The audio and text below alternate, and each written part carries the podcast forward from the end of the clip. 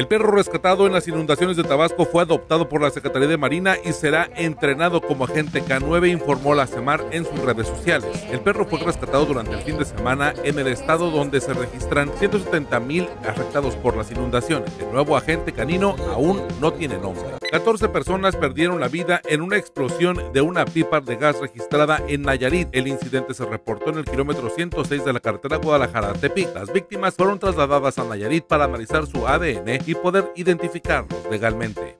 La farmacéutica estadounidense Moderna anunció que su vacuna experimental tenía una efectividad de 94.5% en la prevención del COVID-19, según los primeros datos del ensayo clínico en etapa avanzada. La vacuna podrá almacenarse hasta seis meses a menos 20 grados centígrados, una temperatura menor a la indicada por los resultados iniciales de la vacuna de Pfizer. El Congreso de Perú eligió con 97 votos a favor y 26 en contra a Francisco Sagasti como presidente interino hasta julio del 2021. El congresista de 76 años. Será el tercer presidente en una semana tras la destitución de Martí Vizcarra y la renuncia de Manuel Merino. En la carretera México-Querétaro, el conductor de un tráiler se salvó de milagro. Aparentemente intentaban robarle su vehículo y al no lograr que se detuviera, lo rebasaron y le dispararon un par de balas. Soy alérgico a los flojos fue el posicionamiento del gobernador Jaime Bonilla defendiendo la reforma del Congreso que lo faculta para nombrar alcaldes sustitutos ante las intenciones del alcalde de Tijuana Arturo González Cruz de pedir licencia otra vez para buscar otro cargo público.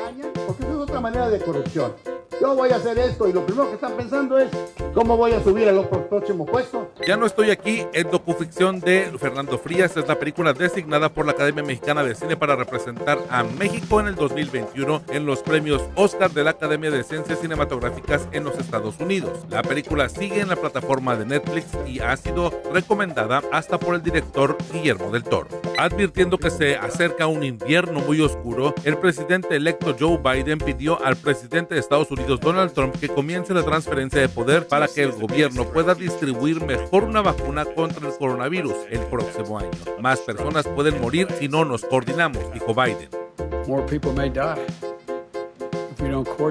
Por si alguien preguntaba, soy Ernesto Esdava.